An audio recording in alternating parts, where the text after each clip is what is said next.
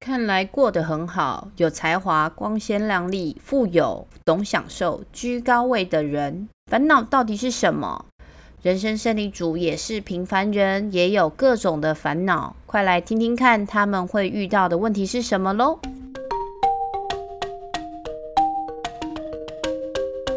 ！Hello，欢迎来到姐妹欧北共 Zebra Talking Bar，Kelly 讲，我就是 Kelly，你今天好吗？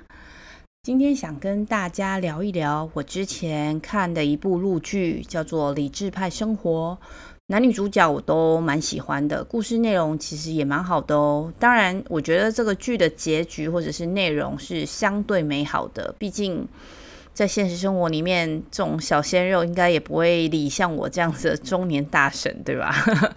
好啦，那这部剧呢，《理智派生活》是由秦岚跟王鹤棣去主演的。故事是，就是女主角沈若星，她是一个核心嘛，来展开整个三十多岁女生在职场上、家庭里或者是爱情里所面临的各种挑战跟抉择。嗯，我自己觉得很棒的地方，是因为这个故事的那个整个场景，它其实是有引出啊、由这个女主角去代表的这个三十多岁的女生的。对于自我价值啊，对于职场各种难题，还有感情选择的时候，他们毕竟这些都是现实问题嘛，去做一些探讨。那我来简单讲一下好了，它的内容。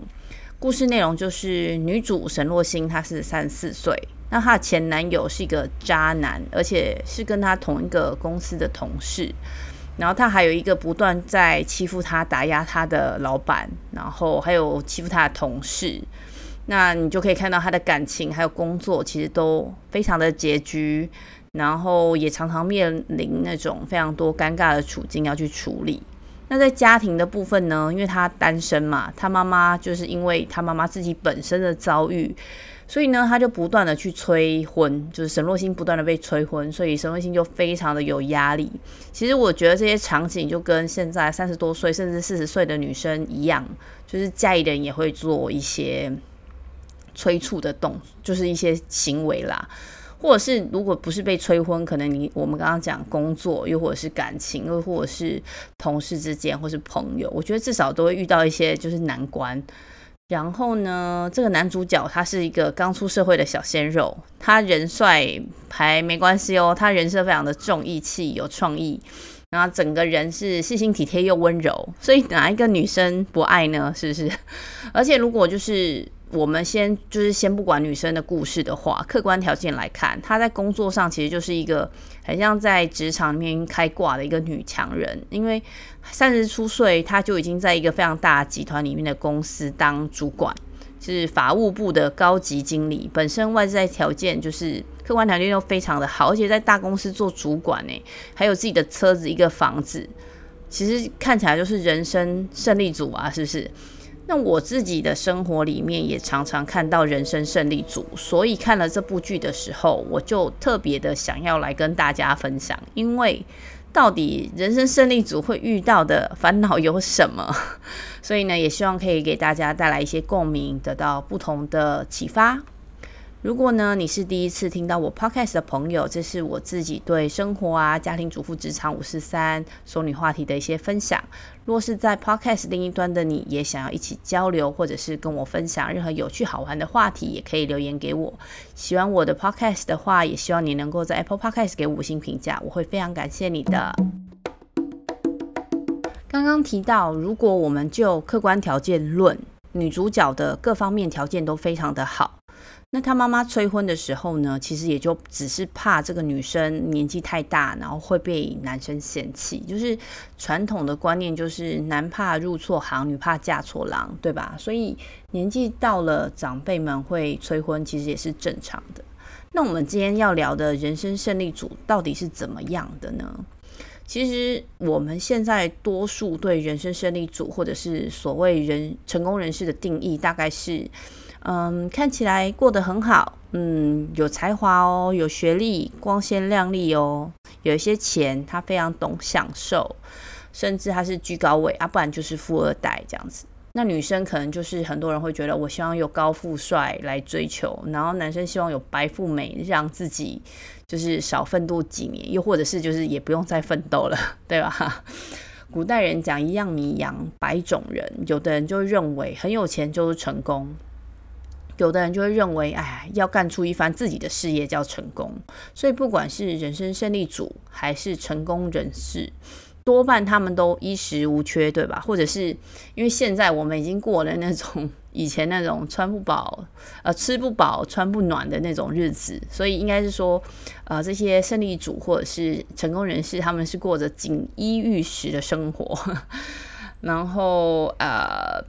他们过着这些生活，其实就要穿名牌喽，要吃高档餐厅喽，那生活要有品味，要懂艺术，那当然还有很多啦。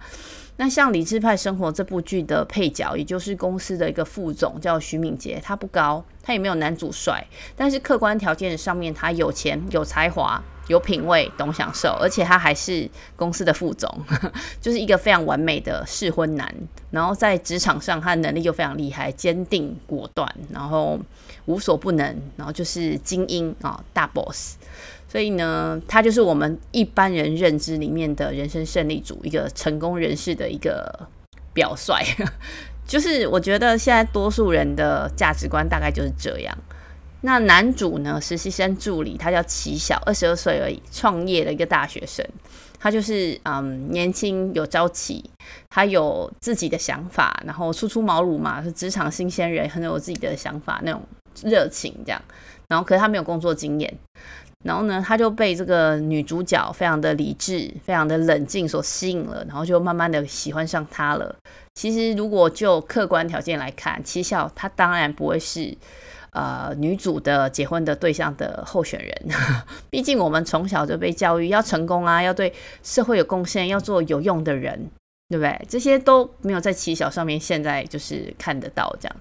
可是到底要怎么做才能成功呢？对，我们看到的是这个这个这个这个剧给我们的一个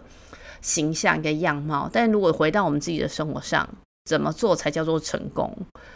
平凡如我，或者是多数的我们，我们就是打工仔嘛，就是领薪水的一群人，我们就是为了成功，不断的去学习啦，啊，不断的努力上进，反正就是无所不用其极的去力争上游就对了。所以每一个人其实终其一生都在追求着成功，希望可以达到各种成就，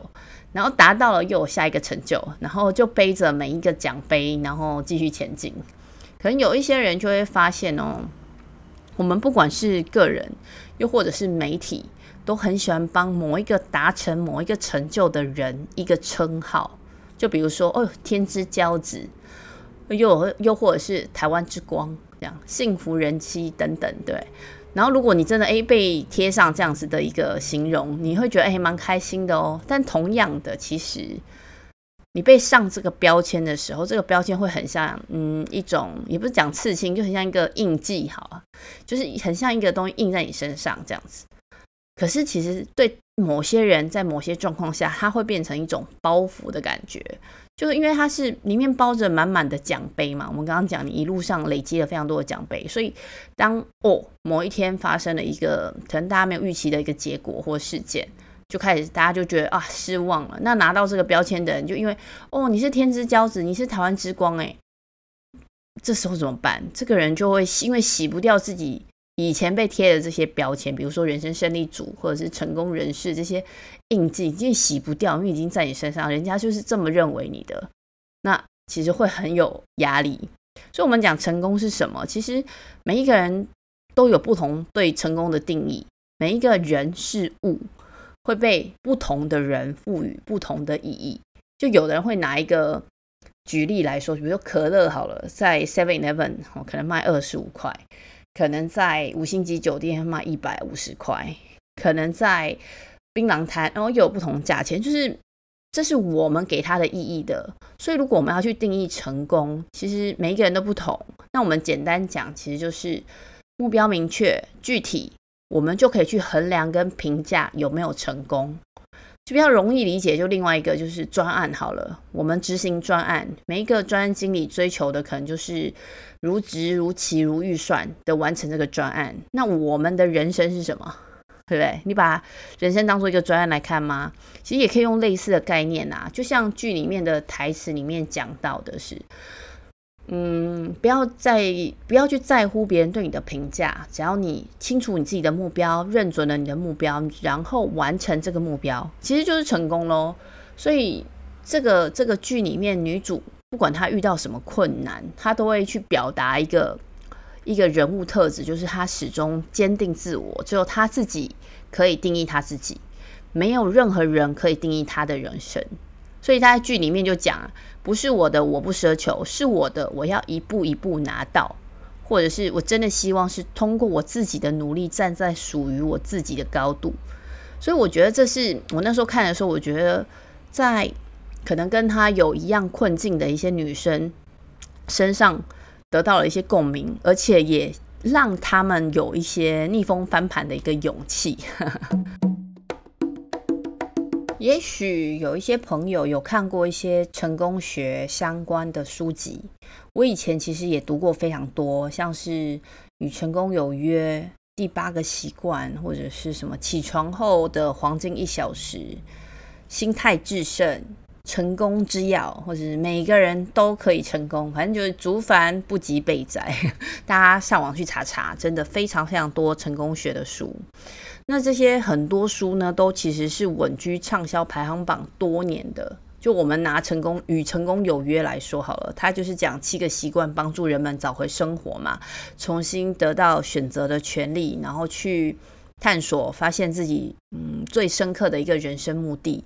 所以你会获得创造你人生未来的一个工具，这样子。这七个习惯就是所有的人一辈子的功课。就比如说，你要主动积极，然后以以终为始，然后要事第一，双赢思维啊、知彼解己，统合众效，不断更新，这样子。我觉得每一个习惯其实都非常的重要，而且我相信每一个人都可以在这些。不同的角度里面找到自己的方式，建立自己的成功小习惯，然后慢慢的 就成为一个成功的人士。然而现在资讯爆炸，然后激竞争非常激烈嘛，加上疫情之后，其实很多人都知道通货膨胀，然后又加上大裁员，整个景气非常的不好，很多人就会开始很紧张了，开始有一种那种生存的危机感。那如果有研读那个。成功学的人可能会想到：哦，我一定要实现梦想，我只要努力，梦想一定会实现。没有做不到，只有想不到。成就是成功的人生才会精彩跟幸福，不然就是黯淡无光的。可是我自己觉得啦，就是成功人士们，或者是相对人生胜利的这群人，当他们遇到了挫折、失败。被裁员，又或者是没有像以前那么风光了，他们往往承受的压力，又又或者是他们自己对自己的期待，还有别人对他们的期待，是是不得了的。我想说的是，就是成功学其实某一个程度帮助了我们，让我们成长，然后去建立一些良性的循环。但是有另外一个角度，就是我们也知道欲速则不达，过于努力。急于求成，其实很多时候会过犹不及嘛，就是成为一个障碍。所以，当人生胜利组在承受这些压力的时候，他过于执着自己过去的思维，其实很多时候有可能会去造成心理的问题。每一个人的生活其实就很像鸭子在游游泳、游水啊，别人就会只看到哦，这个鸭子在水面上悠闲的样子。没有人可以知道，哇，这个鸭子它水下的那两只脚有多么的拼命在维持它的一个优雅的状态。所以，我们都知道，成功绝非偶然。在追求成功的过程里面，其实非常多的就是那个遍体鳞伤的人。很多人就好不容易走上山峰，去感受哇，那里的空气多么的清新。可是，谁知道？就是我们在山下的人可能就不知道哇，山上的空气是这么的稀薄。我自己觉得算是感同身受啦，因为为了在短时间去成就自己，我非常的努力工作学习，然后别人就会夸你哦，哇，Kelly 你这么快就做完工作，很有效率哦。但其实你知道吗？不是说他们看到我在办公室八个小时这样做完，而是我一天工作其实是超过十六个小时以上，因为就除了睡觉，其实都在工作。然后当我努力争取不同的专案或者是工作挑战，老板就说：“哎，你很主动积极耶，很棒，对不对？”但事实上是什么？同事们就会觉得哇，Kelly 你打坏行情，让他们的绩效好像看起来很差。你你三人家三个小时要做完的东西，你一个小时就做完了。老板觉得你很好，同事就开始觉得你很讨厌。还有就是我可能用心准备各种提案，希望可以协助我的属下。顺利的完成任务，老板就会觉得嗯很好哦。你因为这个 team 嘛，他们就会觉得你这个 team 做得很好，员工也很优秀。但事实上，哎，员工就不会感激哦，他会觉得哎，老板你这样子那么认真，好像我们都没有做事，我们压力好大。那如果不讲工作，我们讲家庭，我非常的努力，就是照顾家里，我可能不一定会得到老公的赞赏。我努力的研究教养学。我希望我的儿子更健康，有更好的照顾，但他可能就换来的是妈妈好讨厌、好严格。所以，当我用自己以为的成功的方式来对待自己、对待身边的人事物，其实我承受的压力是我自己对自己的期待，就是我可能想要当一个好员工、好同事、好老板、好太太、好妈妈，就是我自己对自己的期待，再加上别人对我的期待哦。当有任何一个状况发生的时候，哇，我不能理解，我这么努力耶，我这么努力，怎么没有？所以我以前也是这么努力，所以达到我现在的成就。我会用过去的经验来看，用游戏来看好了，我都到了这个 level 了。我以前打将打游戏都可以，或者是多试个几次都可以啊？为什么某些关我就是过不了？What got you here won't get you there。这是 Marshall Goldsmith 出版的一个书名，它的中文的书是 Up 学，就是所有经理人相见恨晚的一本书。这本书在讲什么？它主要的论点呢，是在教成功人士能够更成功。说穿了，就是每一个人就是在沉浸在过去成功经验的这些，或者是过去成功或者是荣耀的人生胜利组的人们，去拥抱改变。拥抱改变，就是第一步，就是你要想要改变，就是 the first step is to change is wanting to change。我觉得这件事情有点不容易，因为我们会用过去的经验来成就接下来的自己，但这件事情在 Marshall Goldsmith 里面告诉你的是，哦，没有哦，你要去拥抱接下来有的各种改变。举一个例来说好了，想象一下有没有这些场景。嗯，可能你做了很多很多事情之后，诶，你同期的好姐妹，又或者是同梯的好兄弟，他比你早升职加薪，或者是跟你一起毕业，然后无话不谈的好朋友，你们看起来都很普通，但是他娶了，又或者是嫁给了富二代，跟你一样有两个可爱的孩子的邻居家庭主妇，他的孩子诶，都上了第一志愿的学校。甚至你发现只有国中毕业的邻居哦，没有固定工作哦，但是他能够带着孩子，又或者是自己到处去旅行，过着看起来比你还要自在又幸福快乐的生活。我们想要成功，然后再成功嘛？你有没有发现，就是这些其实都是拿自己跟别人比较。我有的，别人有的，对照，诶，我有的多，我好像比较好，我赢了。又或者是，诶，她老公赚的比我老公多，哦哦，我输了。所以，我们有时候说的人生胜利组，我们这些人习惯了胜利，习惯了在人群里面被注意。他们希望自己不管在任何的时候，都希望自己是焦点。有没有这样的朋友？就是活在自己的世界里，或者是以自己为中心？我觉得可能或多或少都会有，因为真的很多的人都是过着比较的人生，尤其是从小我们考试嘛，就知道哦，分数谁高谁低，谁进什么学校，对吧？所以这个是一个我们好像很常看到的，但很多时候其实这是一个逃避的人生，因为有时候我们会遇到那种 厉害的或者是自己欣赏的人，我们可能会忍不住去赞叹跟赞美嘛。然后就是哦，希望自己可以跟这个人一样。然后这些人呢，就会默默的会有收到这些寄托，就别人的投射嘛。那有时候变成对方的压力。所以你看哦，你的邻居家庭主妇好了，他的小孩都上第一志愿了，那他可能有担心的别的事情，你并你你也看不到，你只看到这个片面的样子。所以当这些很成功或者是很厉害的人，当他们累积越来越多的压力，人本来就会非常自然的去选择保护自己嘛，然后就会开始逃避，因为不想被比较，又或者是不想去面对各种各样可能别人会做的比较。所以当压力越来越多，嗯，这些人如果在就是自己人生相对低潮的时候，他们承受或者是他们感受到的煎熬，可能会比一般的人再更多一点。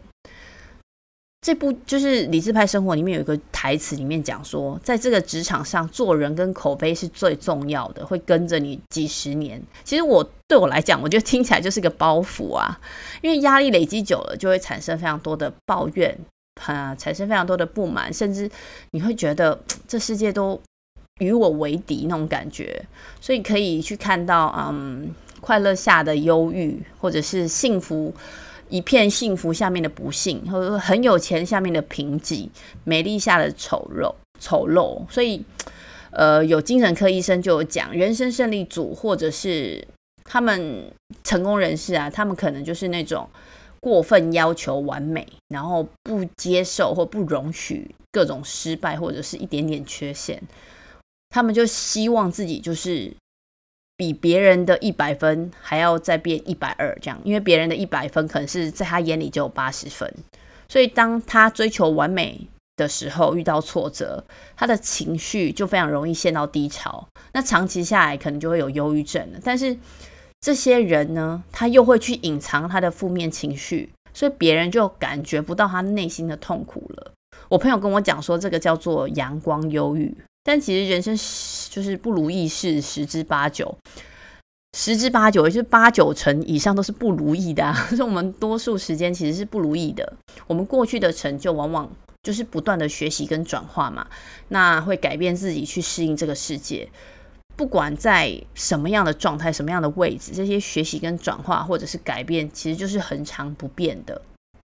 当你遇到了某些状况，又或者是挫折，也许就退一步去重新检视这个情况。就像机器老旧需要维修啊，我们的思维模式有时候可能要上点油，又或者是重开机。就记得那句话嘛，就是你怎么来到这里的，不一定会带你到下一个地方。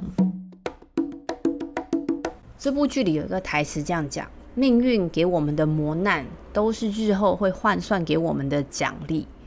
我觉得普通人可能不不一定会觉得没有资源是一件多严重的事情，因为大家每天都会经历嘛。但是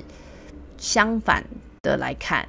我们这些普通人，我们就是一张白纸嘛，可以在白纸上创造出更多想象中的图画。但这群人生胜利组们呢，他们拥有的可能就是，比如说富二代，他们是一个半完成的图画，就是他有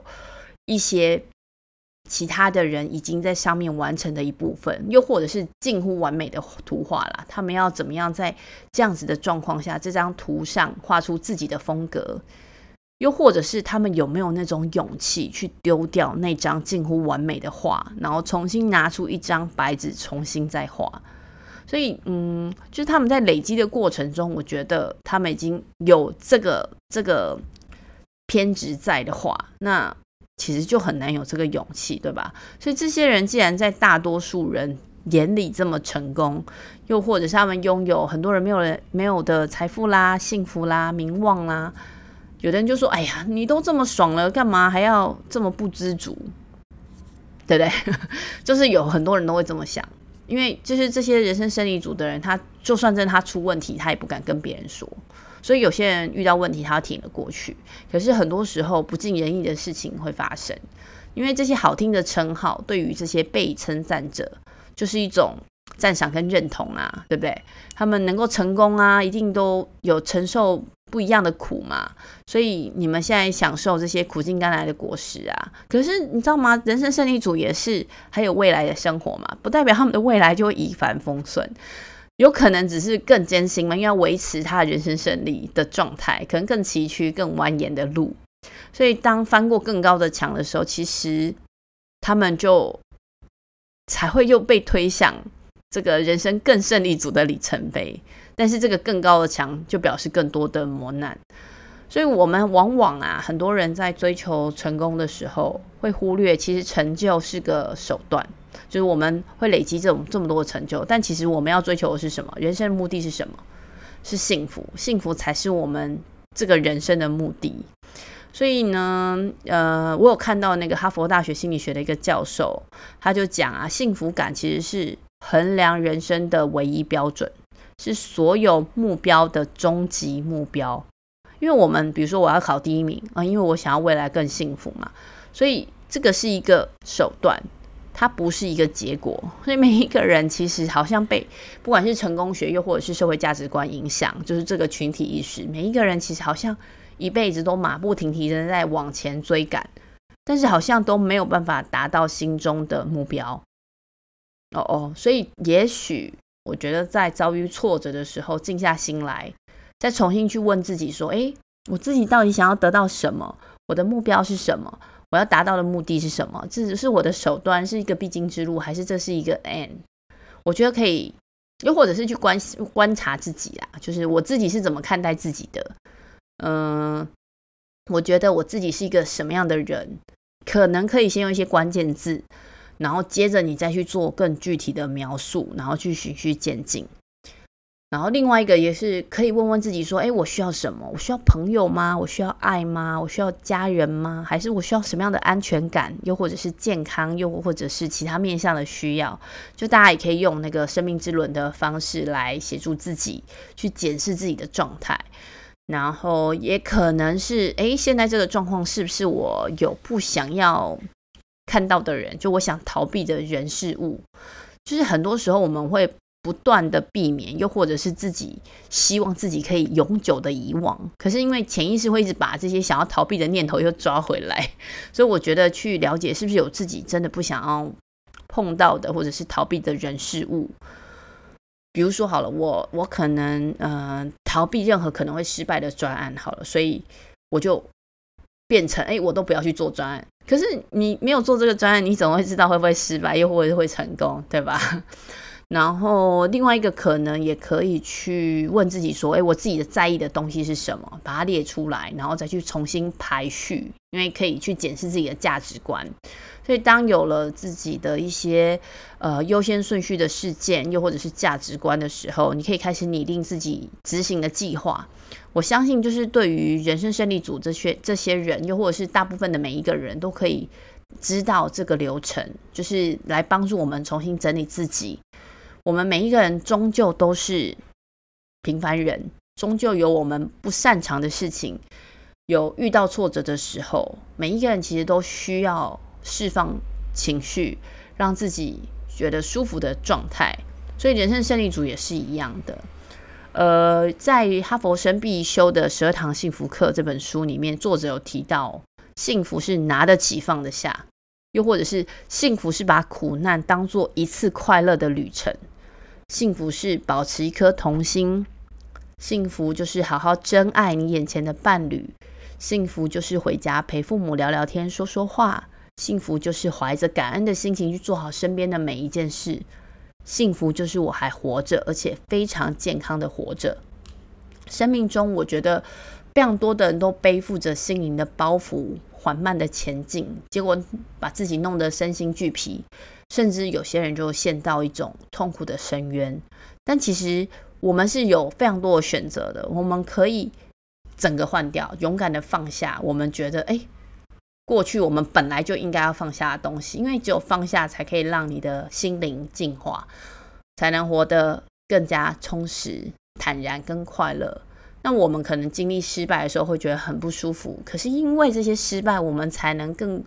好的，去把握成功的机遇啊，就是呃，挥别错的，才能跟对的人相逢吧。经历痛苦，我们才知道什么样的快乐是我们想要的，去创造自己要的快乐。经历过失去，我们才会珍惜；经历过生病，我们就会知道哦，健康有多么重要。就是人，就是身处困境，才会知道我需要的东西，我可能才有斗志。然后成就自己想要的人生，所以不管是人生胜利组还是不是人生胜利组，其实每一个人都可以透过不同的工具去认识自己，然后做了自我觉察之后呢，每一个人是可以为自己定义新的人生的，你可以去启动你的人生二点零，又或者是三点零，升级再升级啊！如果大家对于就是怎么样启动自己的人生专案，我觉得大家也可以私信给我，然后又或者是发了我的 IG Kelly Chen 点 co C O 的部分。